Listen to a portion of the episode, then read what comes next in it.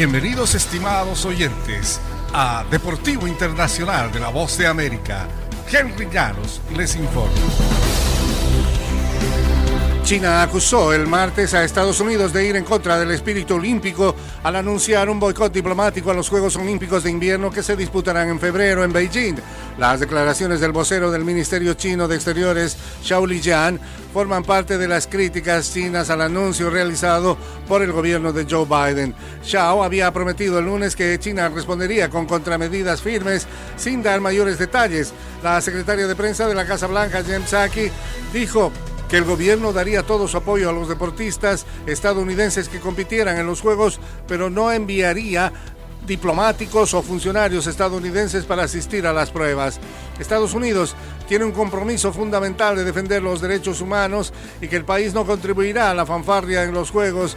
La embajada china en Washington tuiteó que los políticos que pedían un boicot lo hacen por su propio interés. De hecho, a nadie le importará si esta gente viene o no y no tiene ningún impacto en la celebración exitosa de Beijing 2022, afirmó la embajada. En el fútbol americano, Damian Harris anotó en un acarreo de 64 yardas bajo condiciones de ventisca en las que Mac Jones intentó apenas tres pases y los Patriots de Nueva Inglaterra se afianzaron en un lugar muy conocido para ellos, la cima de la conferencia americana, con una victoria de 14-10 sobre los Bills de Buffalo.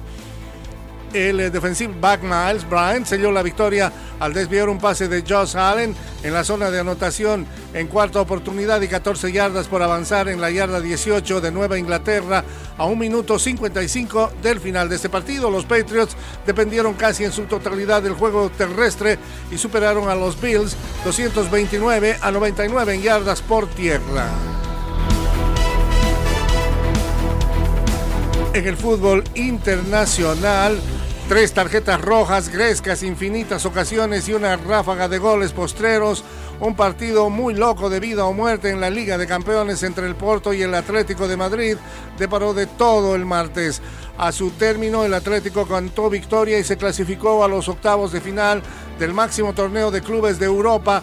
El triunfo 3-1 como visitante le permitió al conjunto español salir adelante de una pugna entre tres por un boleto al completarse la fase de grupos en una noche en la que el delantero de Ajax, Sebastián Haller, y su historia, el Real Madrid se aseguró el primer puesto de su llave, en tanto que Kylian Mbappé y Lionel Messi se despacharon con sendos dobletes para el Paris Saint-Germain, que salió triunfante de este partido.